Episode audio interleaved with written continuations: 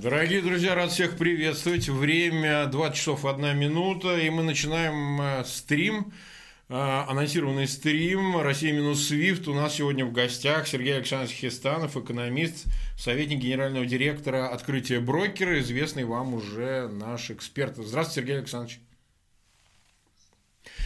Так, ну, э, собственно говоря, нас уже около 2000 зрителей смотрит, э, около тысячи лайков. Пожалуйста, как обычно, э, помогите распространить эфир максимально широко в своих аккаунтах, в социальных сетях и группах поставьте ссылки на него, ну а мы, собственно, начинаем. А, Сергей Александрович, мы вообще решили поговорить об этом вот почему. Потому что последние дни как-то этот вопрос относительно возможности отключения Свифта России, он обсуждается достаточно широко. Ну ладно, обсуждается, он обсуждается какое-то количество лет, почти с 2015 года, как такая перспектива, но э, как-то не, не прямо это прокомментировал Лавров, находившийся в Пекине с визитом, он сказал, что вот Китаю, Пекину и Москве надо переходить на свои платежные системы, отвязываться от доллара и так далее, и так далее. Он как-то эту тему развил, но в политическом ключе. А, и у меня несколько гостей, несколько экспертов по этому поводу мы беседовали, бывшие депутаты Госдумы и так далее. То есть те, кто, в общем, так или иначе косвенно к этой теме прислоняются, они сказали, что, ну, в общем, ничего страшного не будет. Да, система мира уже существует, и, в принципе, ну да, все будет не очень быстро и не так все страшно. Если все-таки от Свифта отключат, тем более опыт того же Ирана, хотя это несопоставимые по масштабам, э, естественно, объекты, но все-таки он показывает, что все это страшно, но не смертельно. Вот мы решили, во-первых, разобраться все-таки, насколько, во-первых, российская система зависима от системы SWIFT. Это первое. Второе, действительно ли создана полноценная альтернатива SWIFT. Сможет ли финансовые институты работать при отключенном этом свифте? И третий очень важный аспект, вот этот блок, который надо обсудить, как это скажется на обычных рядовых пользователях платежных карт, в конце концов, на эм, компаниях, которые, значит, осуществляют, ну, там, импортные экспортные операции, которые должны оплачивать э, поступающую продукцию. Ну и, так сказать, понятно, скорость очень, от скорости очень многого зависит платежей и в нынешней, особенно экономике, и насколько это все болезненно может быть и иметь политические какие-то последствия, да. Вот э, начнем тогда по порядку. Все-таки немного о Свифте и насколько вот зависимость от него является ну, такой э, доминантным аспектом в функционировании финансовой системы. Что вот нет Свифта и нет финансовой системы. Или это не так? Вот вы нам расскажите, пожалуйста. Во-первых, Свифт э, пришел э, к нам довольно давно, Э, впервые это произошло в далеком 1989 году. Забавно, но еще в период позднего СССР. Э, во-вторых, формат сообщения системы SWIFT является открытым. То есть, э, в принципе, это позволяет создать некие аналоги, которые будут совместимы по формату сообщений. И чуть позже, когда я об аналогах буду рассказывать, я даже специально подчеркну те из них, которые эту функцию поддерживают. Э, для тех, кто хоть чуть-чуть знаком с тем, как э, устроен и работает, работает банк, это, ну, это свойство очень важно, поскольку оно позволяет очень легко интегрировать любую альтернативную систему для того, чтобы часть функций системы SWIFT заменить. Угу. Роль Свифта очень велика не потому, что эта система обладает какими-то особыми свойствами а потому что она является стандартом де-факто. Угу. То есть почти везде, ну, за исключением Ирана, и вот, наверное, последнее время у Венесуэлы есть проблемы, но а, вас, да, и Северная Корея. А для всех остальных, в общем-то, нет никаких трудностей передать и, соответственно, получить финансовое сообщение, перевод по системе, по системе SWIFT. Вот эта вот глобальность, э, мировой охват – и делает эту систему уникальной. Mm. То есть вот, ну, не нужно думать, если у вас есть доступ к системе SWIFT, вы всегда сможете там, куда угодно, за исключением вот, ну, совершенно э, малого количества стран, э, отправить деньги, получить деньги и так далее. Вот в этом ее уникальность. Но э, еще в 2014 году, когда произошли вот эти вот достаточно бурные геополитические события, я сознательно оставляю за скобками, собственно, смысл этих событий, э, появились разговоры о том, что, возможно, отключение России от системы SWIFT. И вот именно в этот момент довольно интенсивно начались работы по созданию аналогов. Забавно, но аналогов создано достаточно много. Вот mm. я выписал буквально несколько самых крупных, но в принципе я уверен, что существует еще. Ну, самое, наверное, э, крупное, серьезное это система передачи финансовых сообщений Центрального банка Российской Федерации. Причем э, тоже, когда вот готовился к эфиру, немножко освежал статистические данные, оказывается, число пользователей этой системы в России больше, чем число пользователей системы SWIFT. Ну, легко догадаться почему. Да. Потому что э, даже сейчас некоторые особо мелкие банки, в общем-то, без системы SWIFT обходятся. Это технически возможно.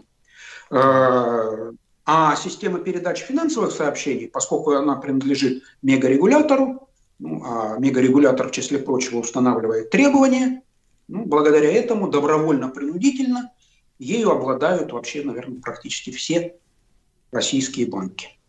Э, интересно, что э, там тестовый запуск был уже в конце 2014 э, года, где-то уже к, к началу 2015 система уже, в общем-то, более-менее работала. Я не смог найти официальных цифр, какую долю система занимает сейчас, но на уровне приватных разговоров со специалистами да. трех крупных российских банков, вот по их мнению, то есть это не официальные такие сведения, а скорее экспертная оценка. Ну, наверное, процентов 15-20 транзакций ходит по этой системе. И, в общем-то, никаких трудностей, никаких проблем в настоящее время эта система не имеет.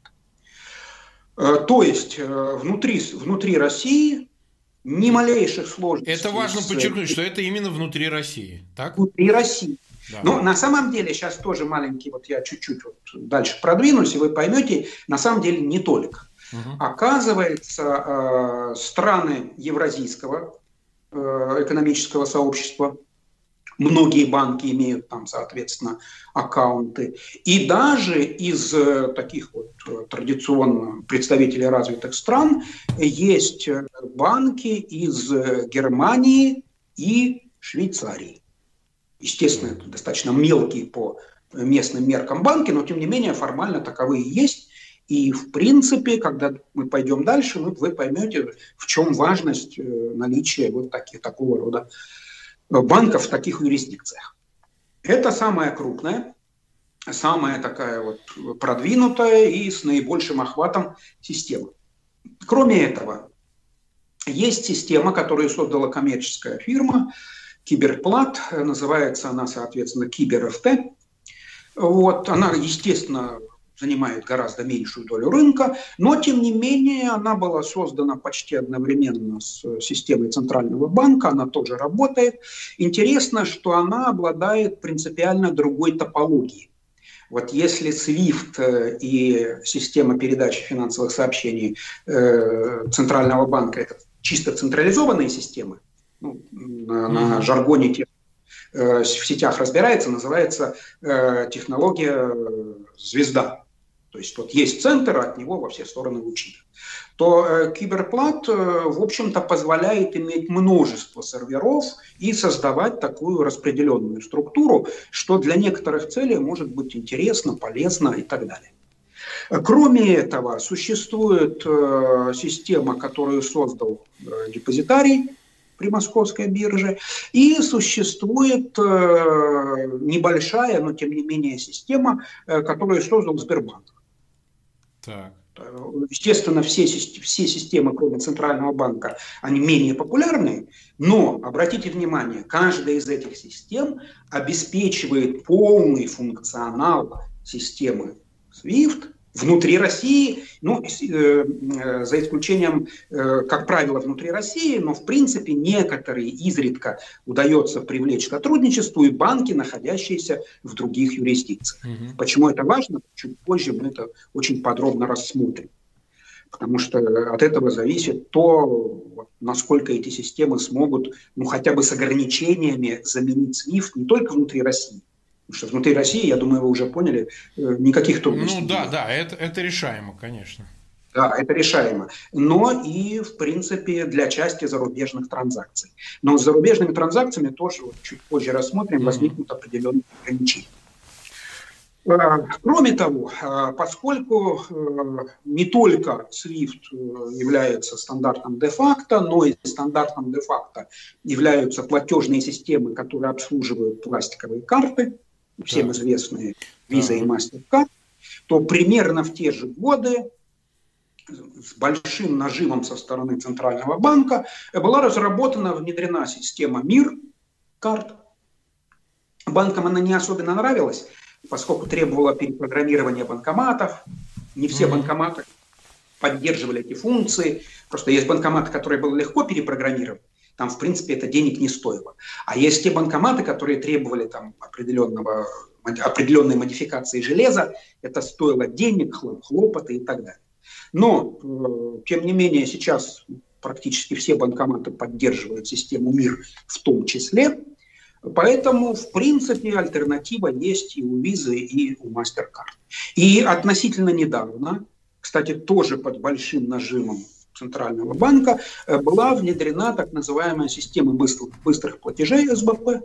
Да, вот. все пользуются, и конечно. Ее сейчас, э, опять-таки, добровольно-принудительно практически все банки поддерживают.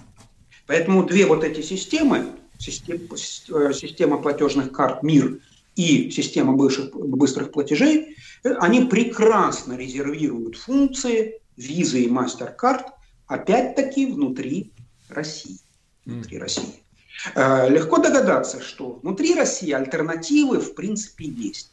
А поскольку та же вот система передачи финансовых сообщений Центрального банка поддерживает формат сообщений системы SWIFT, то это радикально облегчает стыковку вот с существующим банковским программным обеспечением.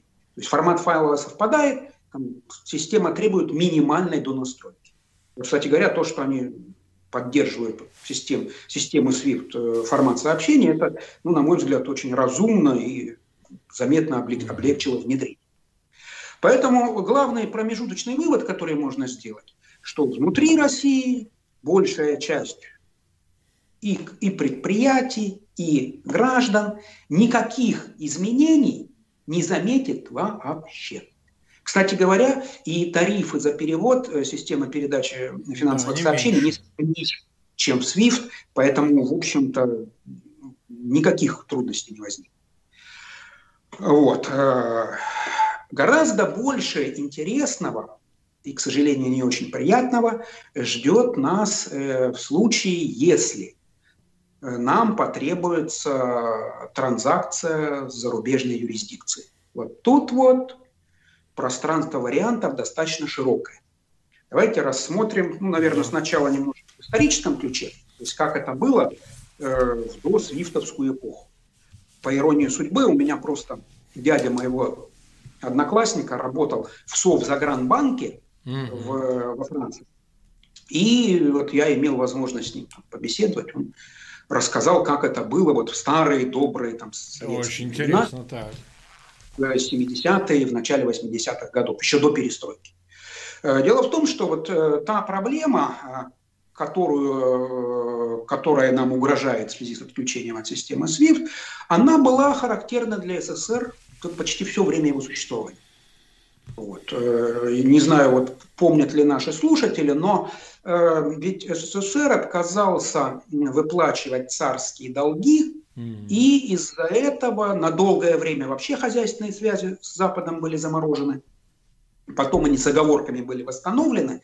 Но, тем не менее, большую часть своей жизни Советский Союз прожил под санкциями.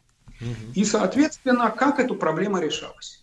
Советский Союз где-то, наверное, с ну, самые первые эксперименты были там чуть не с 18 года, а более-менее наладили э, с 22 года. Э, создал на территории развитых стран принадлежащие ему банки.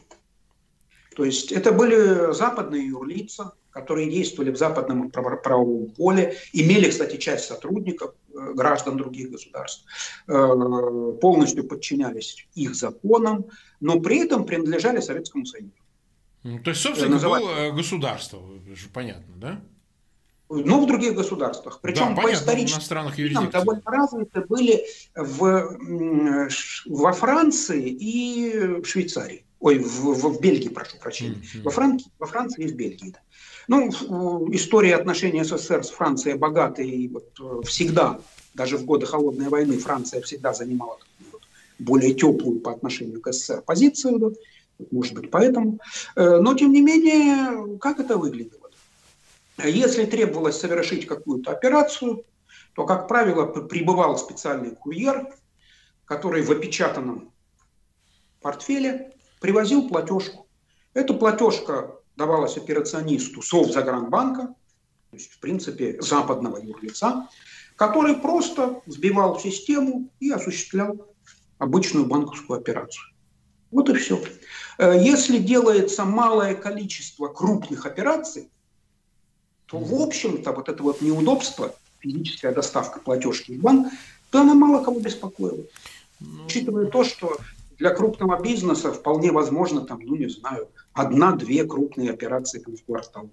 Да при такой частоте ничто не стоит там, послать бизнес-джет с курьером, да, и никаких проблем. Это такой вот предельный вариант. Несколько позже была налажена передача сообщений по системе Телекс. Вот опять-таки вещь э, достаточно сильно устаревшая, сейчас уже мало людей ее видели, но так получилось, что я тоже застал телексы, да. Это специфический достаточно э, абонентский телеграф. У него клавиатура, как у телеграфного аппарата, электрическая пишущая машинка, которая с грохотом, соответственно, распечатывает это дело, и дисковый номеронабиратель, как вот раньше у телефонов было есть надо было на, на, э, для передачи сообщений нужно было набрать телексный номер и, соответственно, на клавиатуре печатая передать сообщение. Э, забавно, но существуют международные соглашения, которые признают телексный документ юридически обязывающим. Ну, соответственно, вот это довольно удобное средство. Ну, удобное в кавычках. Но сейчас им, сейчас им не пользуются. Э, в принципе, у некоторых банков он еще жив он еще жив. Современные, кстати, совсем не напоминают э, старинные, современная такая коробочка, фактически модем компьютеру специализированный. Mm-hmm. Да. А я вот помню еще вот такие вот старинные полированный стол, столешница такая, вот клавиатура механическая, э, электрическая печатная машинка. Вот. Э, тем не менее, вот, нам, несмотря на всю экзотику, в случае острой необходимости, ну, хорошо тренированная машинистка за, за час ну, может 5, может даже 7 платежек передать сможет.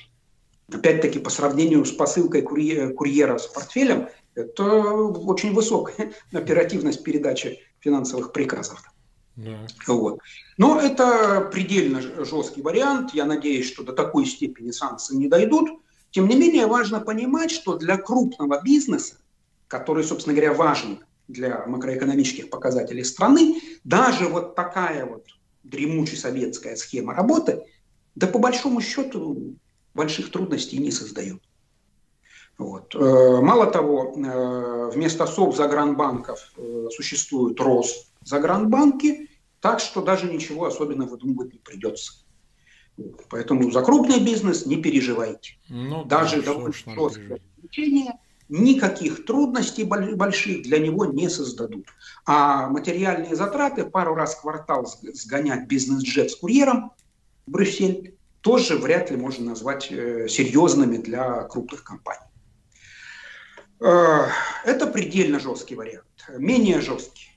Менее жесткий заключается в том, что э, Росзагранбанки или дружественные банки в Э, западных юрисдикциях. Я специально подчеркнул, что к системе передачи финансовых сообщений э, присоединилось в том числе несколько банков из Германии и Швейцарии. Легко догадаться, зачем.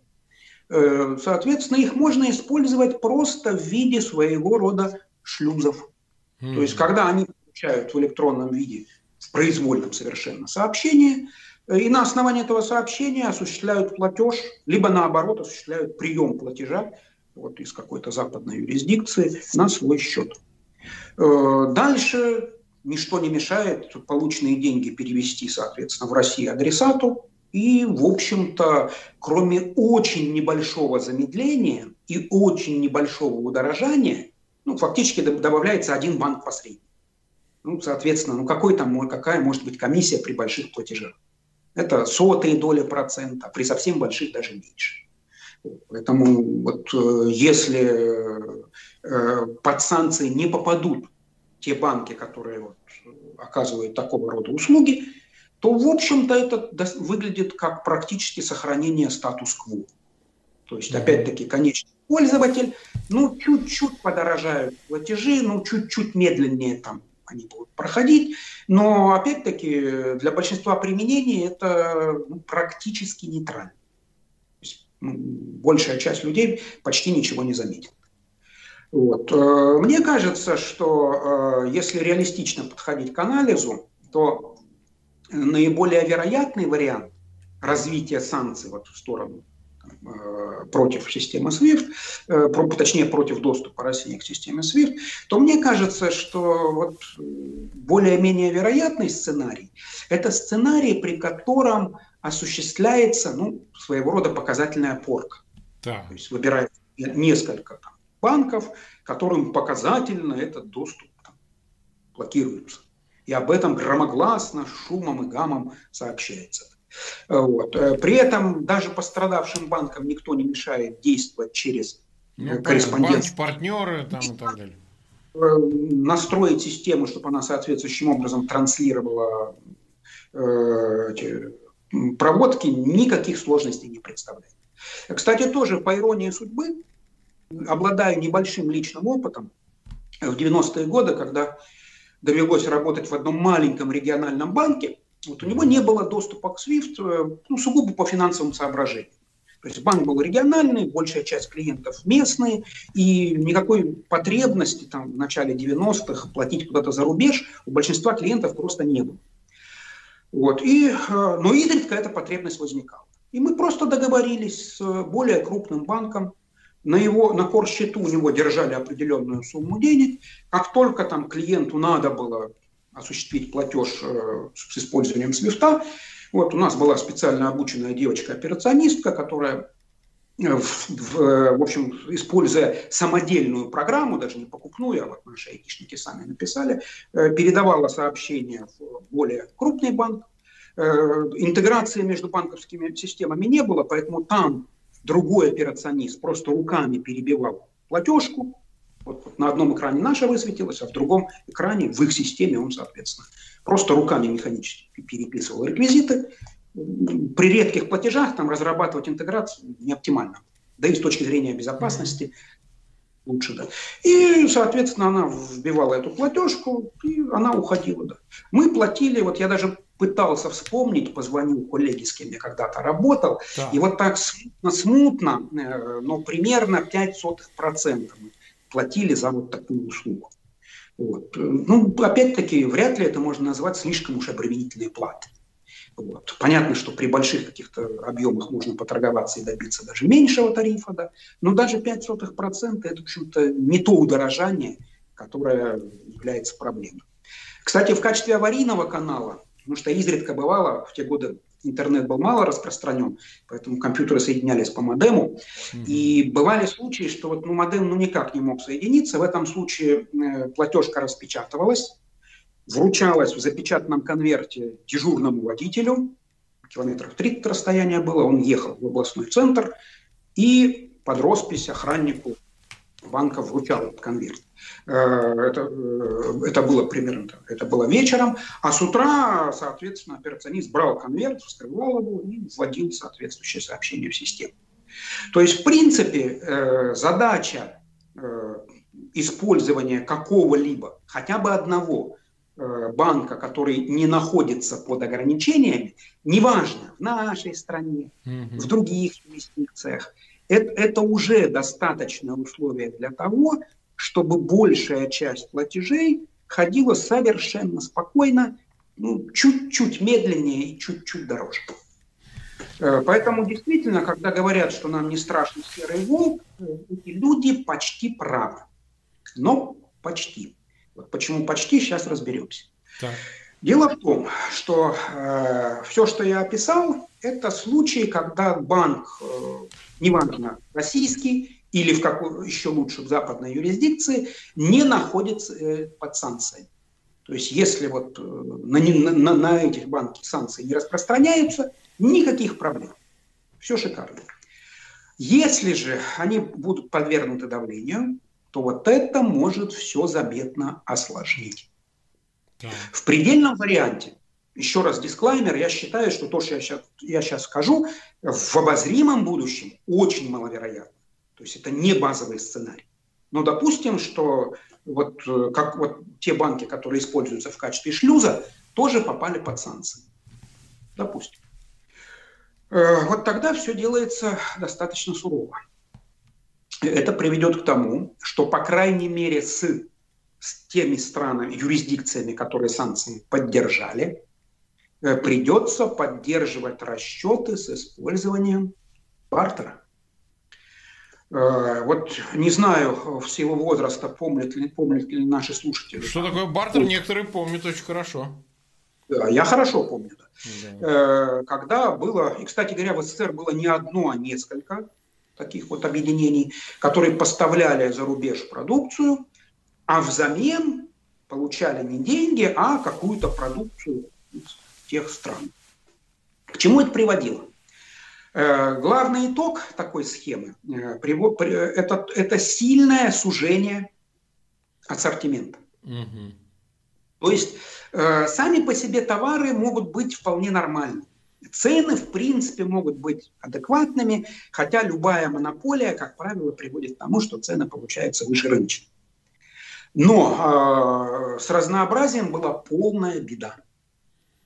Угу. То есть вот кто помнит вот те времена, вот, вот определенный набор фирм, с которыми, Точно, видимо, было да.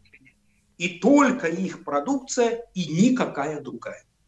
То есть разнообразие полностью исчезает. Во-вторых, мы в настоящее время уже много десятилетий привыкли жить в условиях, когда, э, в общем-то, оптовая торговля совершенно спокойно заключает соглашение э, со странами, с любыми странами, поставляют любые товары. Ну да, при довольно... монополии внешней торговли это нормально, и так это и работает.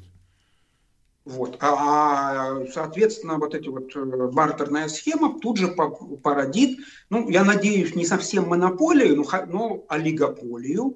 То есть такое всего, возможно. Просто не все вот. до конца э, понимают, что это такое. При каждом крупном поставщике российского сырья э, в, ну, вот, в страны, которые поддержали санкции, придется создать ну, фактически подразделение, которое будет заниматься вот, такими поставками, которыми в свое время там внешпосылторг занимался. Да? Ну да, да, да. И, соответственно, это рост цен, это ухудшение ассортимента и так далее. А э, доступ к каким-то уникальным товарам, скорее всего, будет просто потерян. Потому что никто не станет заморачиваться там, закупкой слишком мелкой партии. Да? Ну, конечно. И что торговля, она подразумевает крупные партии, большой масштаб и так далее. К счастью, к счастью. Э, судя по всему, эта проблема продумана тоже. И можно даже увидеть некоторые контуры, как возможно, опять-таки это предположение, и дай бог, чтобы эти предположения предположениями остались, но тем не менее, обратите внимание, вот как раз с декабря прошлого года наш родной, горячо любимый Центральный банк Российской Федерации активно начал продвигать тему цифрового рубля. Прям да. вот настойчиво и с большой, большой интенсивностью. Э, при том, что э, сам по себе цифровой рубль обсуждался давно, но в таком, знаете, академическом контексте. Были периодические конференции, обсуждалось, там дискутировалось, но без особого нажима и так вот, знаете, в режиме фоновой задачи. А вот как раз где-то с декабря прошлого года прям вот конференция за конференцией, ранг участников со стороны Центрального банка внушают уважение. Дай бог памяти, последняя, на которой присутствовал, там была э, госпожа Старобога... Скоробогатова, ну, первый зампред ЦБ, это очень высокий уровень. Это э, попытка создать суррогат э, цифровой валюты или эквивалент какого-то обменного? Э, вот, вот э, ну, вообще на тему отличий частных денег, цифровых денег и криптовалют, может быть, даже стоит поговорить отдельно, ну, потому да, что люди их говорили, да. пишут. Это три совершенно разных сущности, э, которые, ну, в общем-то, теоретически могут пересекаться, но могут существовать совершенно самостоятельно. Нет, речь идет о электронном рубле, который обладает всеми свойствами обычного безналичного рубля, плюс к ним добавлено одно свойство. Вот как у э, каждой банкноты есть индивидуальный номер, вот точно так же у каждого цифрового рубля есть индивидуальный идентификатор. И только.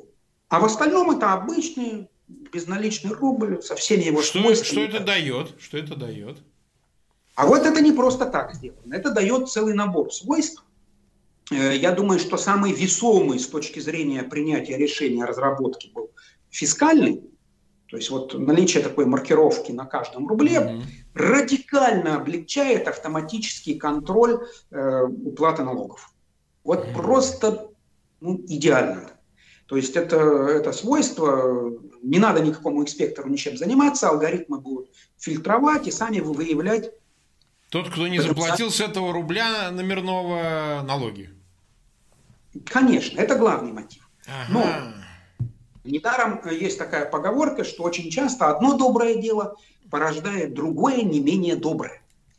И вот э, второе э, по значимости и не менее доброе – это задача, облегчающая россиянам в будущем, пока не сейчас, к сожалению, да, возможность совершения покупок, ну, для начала, скорее всего, в китайских онлайн-магазинах.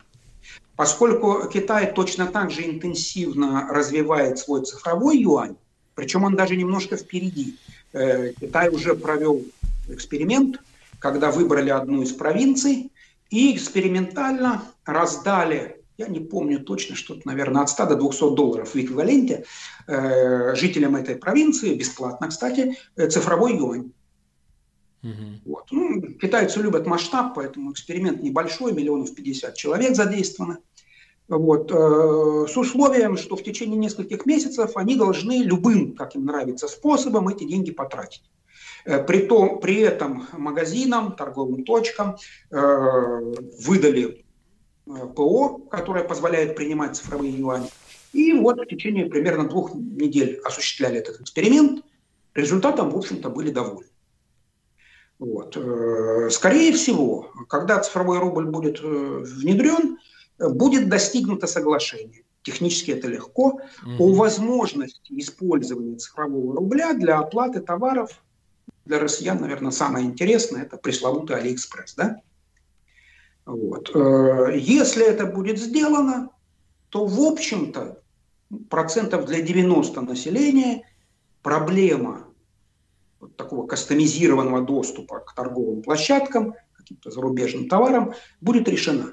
Поскольку, опять-таки, тоже вот э, по экспертной оценке, ну, наверное, процентов 90 покупок э, россиян – это прежде всего китайские электронные э, онлайн-магазины с, огромным отрывом – это Алиэкспресс.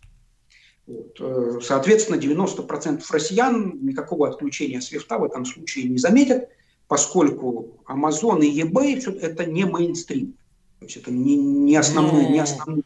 В силу объективных каких-то причин, видимо, все-таки, потому что, ну, и доступ... Ну, все-таки большая часть товаров у китайцев. У китайцев.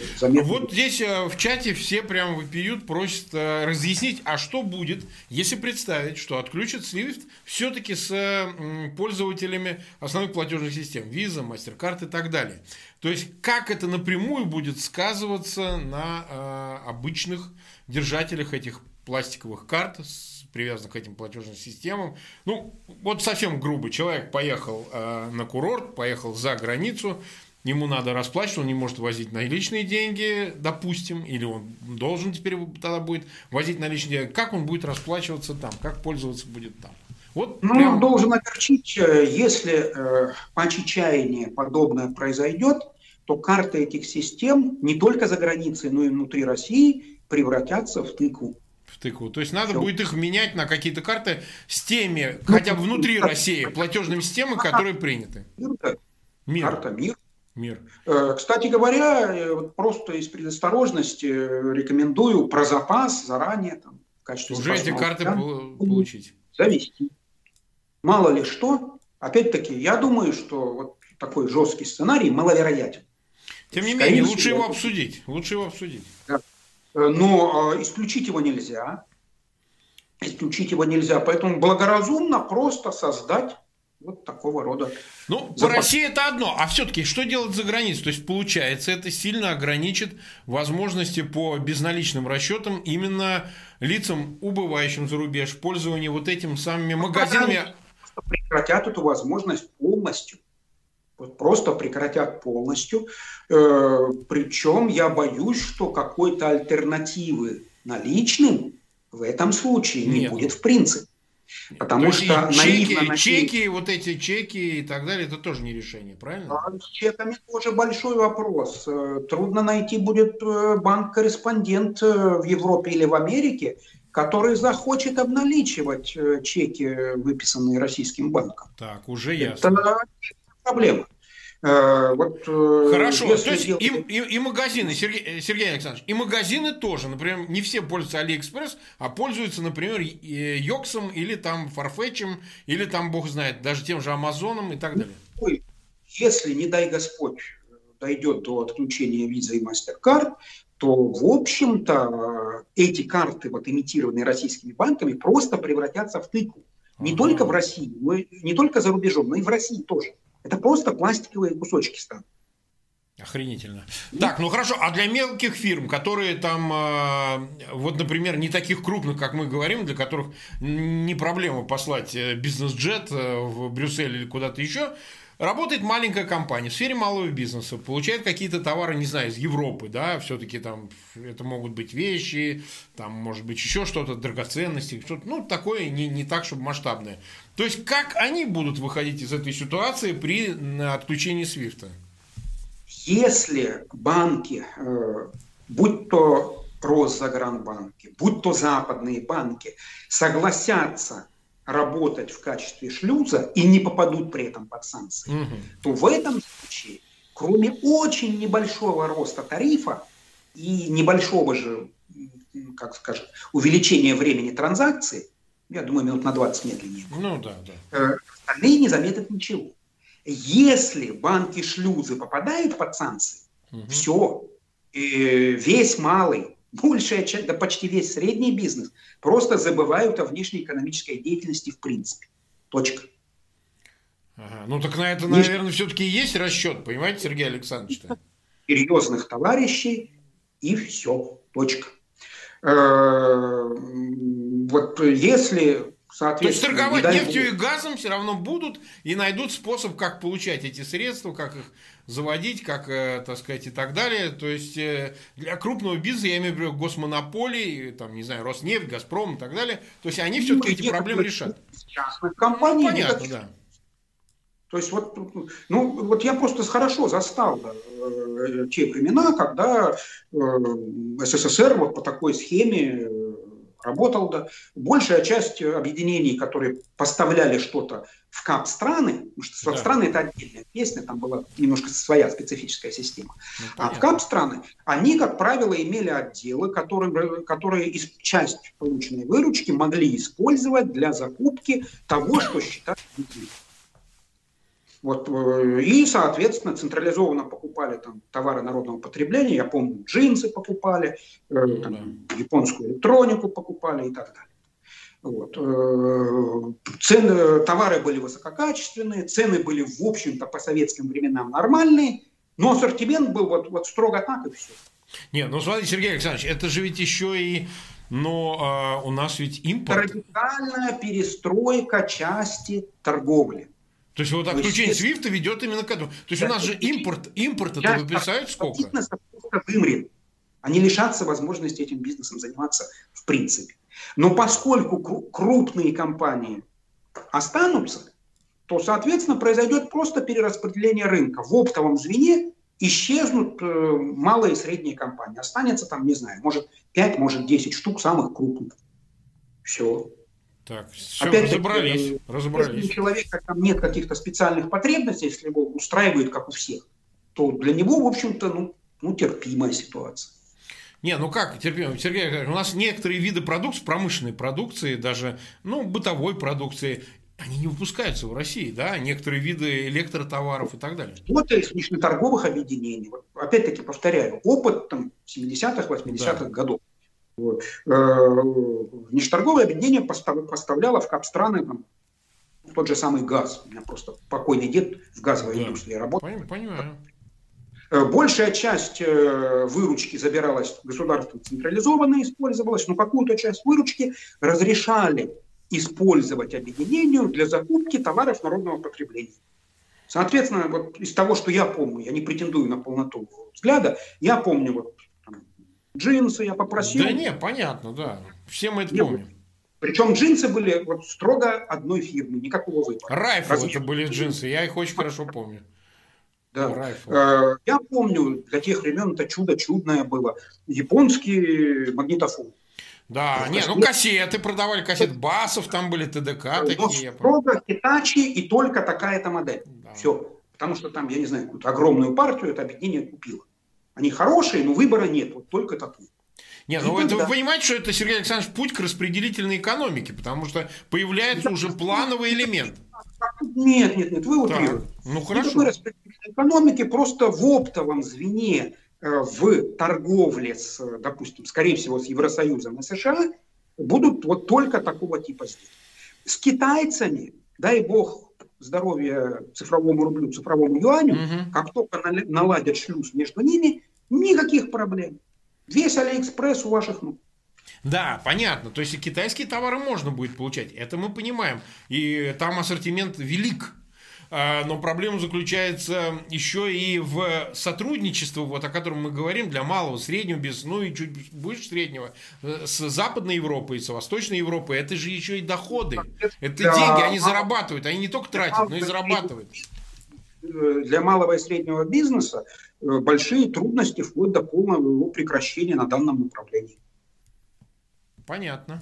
Понятно. Так, нас смотрит 9362 человека. Ну, наверное, немало людей хотят понять, что будет, если... Вот еще раз дисклаймер. Вот вы... Да, что не факт, не факт. Нас обвинили в том, что мы что-то нагнетаем. Нет. Ну мы обсуждаем крайне маловероятное событие, которое, скорее всего, не случится. Потому что, ну, э, просто для того, чтобы знать, один из маловероятных сценариев вот мы сейчас рассматриваем. Ну, хорошо. По иронии судьбы, да. просто в силу того, где мои родственники работали, я немножко знаю, как это происходило вот э, в эпоху Холодной войны. То есть вот полного с, с, Смотрите, а как это происходит в Иране? Вот в Иране. Торговля существовала. Да. Мелким объединением, там, мелким организациям путь туда был принципиально закрыт. Точка.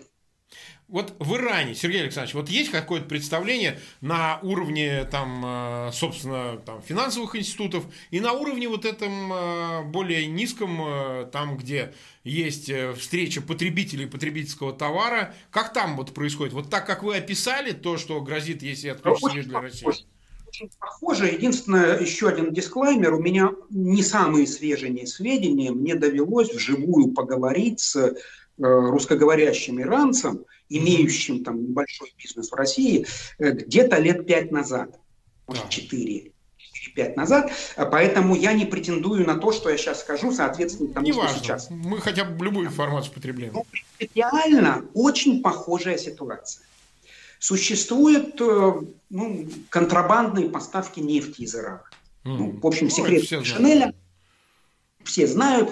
Э, есть, судя по всему, какое-то джентльменское соглашение о том, чтобы там не было больших объемов, то есть это недалеко уходит от нефти в обмен на продовольствие, но есть. И причем тоже интересная деталь.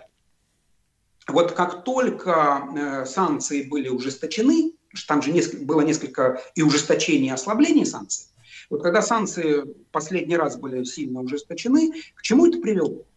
Э, ну, в общем, не секрет, что Китай там продолжил, продолжил в каких-то в меньших объемах, но покупать э, иранскую нефть. И первый момент, когда только-только об этом было объявлено, это вызвало внутри Ирана ну, прям прилив энтузиазма. Ир, иранец с китайцем братья навек. Да, был так. Прям расцвела цветом. Ну, цвела она, наверное, чуть больше квартала. когда пришло время оплачивать полученную нефть, китайцы сказали, что вы знаете, вот угроза санкций опасна, поэтому так. Да. Товарами народного потребления. Эх, ну, делать нечего, согласились. Но поскольку, говорит, вы под санкции, риски, то цены на эти товары народного потребления от 30 до 50 процентов выше рыночных. Вот на уровне слухов, опять-таки, я не претендую на объективность. Ну, я думаю, так и есть. Китай свое не упустит однозначно. Человека. Мне даже сравнивать не с кем, поскольку у меня вот был момент, была возможность, вот я, соответственно, одного человека подробно расспросил, даже кое-что записал. Вот это вот взгляд там бизнес, ну, скорее даже среднего бизнесмена, не крупного, но не мелкого, среднего бизнесмена иранского, э, этнического иранца, вот, вот, вот как с, с его точки зрения выглядят, выглядят вот эти санкции. Вот. Э, по, опять-таки, с его точки зрения, ну, субъективный вот такой вот жизненный уровень после внедрения жестких санкций упал ну, примерно на те же от, от трети до 50 процентов. Вот примерно так. От трети до 50 процентов. Так, тогда мы уже 50 то минут почти. С одной стороны, никто не умер. То есть это тяжело, но не смертельно. Не смертельно. Но с другой стороны, сказать, что это так прям легко и просто, это тоже неправильно. Вот смотрите, Сергей Александрович, вот э, допустим, а, скачкообразно развивается рынок криптовалют. То есть в каком-то смысле это протоплатежная система альтернативная и неподконтрольная, поскольку не находится в руках, как SWIFT, э, конкретных, э, собственно, регуляторов, которые связаны с государством. И есть суть государства. Да? А может ли, допустим, развитие именно вот этой криптовалюты, которые эмиссию осуществляет не государство их, ну так нам мы так слышали. Хотя кто его знает, что там на самом деле с этим биткоином, да? Хотя мы и целую передачу с вами, если вы помните, посвятили про частные деньги и так далее, но неважно.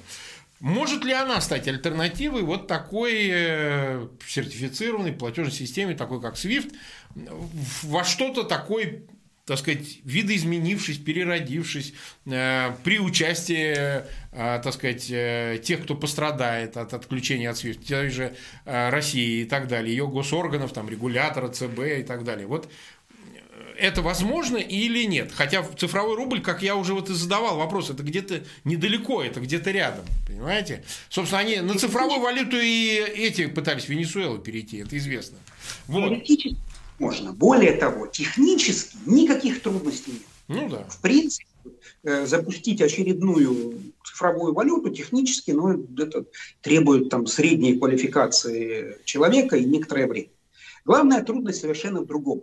Так. Не в том, чтобы технически решить проблему, а в том, чтобы привлечь адекватное число сторонников конкретной цифровой либо криптовалюты. Так нужда заставит, нужда заставит. Что же, а как? И да, и нет, и да, и нет. Э, если речь идет о э, классических криптовалютах, то скачки их стоимости настолько велики, ну, что да. они ну, очень некачественно выполняют функции денег. Что для того, чтобы э, какой-то вот цифровой валютой было удобно пользоваться, у нее должна быть стабильная стоимость. Ну, справедливо, да, справедливо. Поэтому ну, кому, кому нужна валюта, что сегодня она стоит столько, завтра в три раза дешевле, послезавтра в полтора раза дороже и так далее. Э, люди, которым нужна валюта не для спекуляции, а для просто оплаты товаров и услуг, они крайне не заинтересованы в скачках ее стоимости. Просто крайне не заинтересованы. Один из секретов Логично. успеха доллара как раз и заключается в том, что его инфляция, колебания его курса в разы меньше, чем у всех других валют. Mm-hmm. Понимаете? Вот секрет успеха, а не в том, чтобы скакать туда-сюда обратно. Поэтому для человека, у которого ну, совершенно нет способа, вот, ну, безвыходная ситуация, вот прям жить, ну, вот, ну, никак иначе, ну, может быть, кто-то это использует. Но для того, чтобы э, вот какой-то цифровой или криптовалютой было удобно пользоваться, в ней должна быть стабильная стоимость. В идеале привязанная к какому-то активу, понятному, заранее Фи- К фиатной валюте, к фиатной валюте привязанной. Так? Да. А вот как только э, вот это является точкой уязвимости – как только вам необходимо либо из фиатной в цифровую, ну, в крипто перевести или наоборот, вот, это, вот эта точка является точкой уязвимости. Тут вас регулятор и правоохранительные органы и ждут с распростертыми объятиями. Поэтому там какую-то там экзотическую э, услугу вы, может быть, и оплатите вот с помощью криптовалют. Ну да, наркотики купить, еще что-нибудь. Воспроизводимо наладить вот какие-то платежи, они упираются в крайнюю нестабильность, поэтому ну, для каких-то очень узкоспециальных случаев это годится, но для массового применения это совершенно непригодно.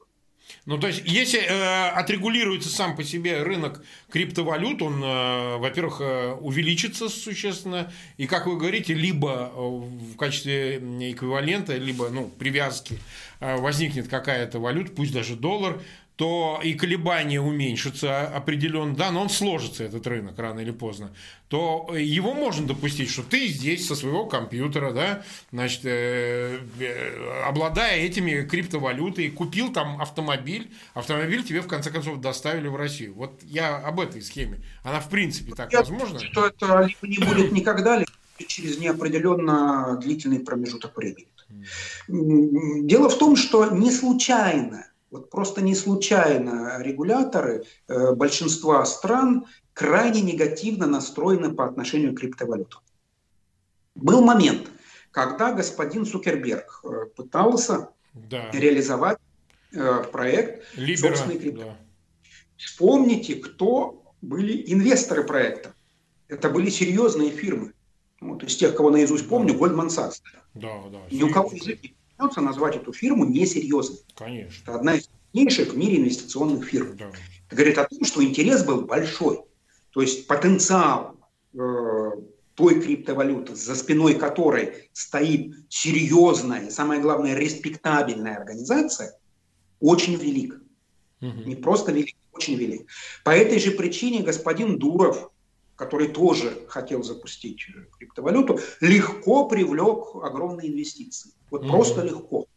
Потому что, в общем-то, идея частных денег, независимых от ну да, регулятора, очень и очень привлекательна. То есть найдется много людей, причем вовсе не злоумышленников каких-то, которым философски эта идея очень нравится. А если при этом будет еще привязка к какому, каким-то понятным активам, ну, так называемые стейблкоины, да, то это там, еще один пласт приверженцев. Почему не получилось? Почему не получилось? А, трудно сказать. Но ну, Трудно государство сказать. это заблокировало. Заблокировал регулятор. Вероятная причина отказа, наиболее вероятная причина отказа, это скорее консерватизм. Потому что, ну, как бы хороша ни была там валюта Цукерберга, реальную конкуренцию доллару она составит через много лет, а то и десятилетий. И то, если до этого дела дойдет. Э, тем не менее, философски, философски решиться на вот, вот такую либерализацию очень тяжело. Не просто тяжело, а очень тяжело. И, соответственно, ну не знаю, что должно произойти для того, чтобы крупные центробанки на это решились. Мне кажется, что больше вероятность, что решится какой-нибудь маленький центробанк типа датского. Угу. Вот, вот какая-нибудь маленькая, но респектабельная страна э, с продвинутым IT-сектором может быть и позволит себе вот такую вольность. Э, кстати, интересно, мало кто знает, ну, это тоже такая забавная историческая подробность, э, был, была эпоха в США в XIX веке, когда э, валюту имели право выпускать частные да, банки. Говорили, да. Эпоха так называемая свободного банкинга. Вот несколько десятилетий продолжалось. И, в общем-то, это был период довольно бурного экономического роста. Но потом довольно быстро это право у них было изъято. А, поэтому поживем увидим, может быть, что-то такое произойдет, да. Но пока, пока э, мы имеем то, что имеем. Мы имеем, э, в общем-то, с одной стороны, высокую степень готовности э, нашей финансовой системы легко пережить отключение от свифта внутри России, с некоторыми оговорками в торговле с Азией, прежде всего с Китаем, ну и большие знаки вопросы, вопроса в торговле с э, Евросоюзом и с э, США. Я еще раз подчеркну, что мне кажется, что вот до отключения там визы, MasterCard и э, каких-то жестких санкций против банков-посредников в ближайшее время вряд ли дело дойдет. Вряд ли дело дойдет. Но если дойдет, то, в общем-то, картину мы нарисовали. Ясно. Ясно. Ну что, Сергей Александрович, нас смотрит почти 10 тысяч человек, 4067 лайков. Благодарим вас за этот эфир. Э, это очень полезная, прикладная, вполне конкретная информация. Она поможет нашим зрителям. Я поэтому прошу всех наших зрителей э, ссылки на этот эфир распространять в своих аккаунтах в социальных сетях и группах. Не отключайтесь, у нас буквально перейдите по новой ссылке. Через две минуты будет новый эфир э, с участием Марка Гальперина. Мы обсудим очень важные вещи, так что приходите туда. Сергей Александрович, вам огромное спасибо. Приходите к нам еще. Я надеюсь, что события политические не замедлят дать нам новые поводы для обсуждений по интересующим нас тематике. Спасибо огромное. К сожалению, всего, скорее всего, вы правы, так что до новых встреч. До новых встреч.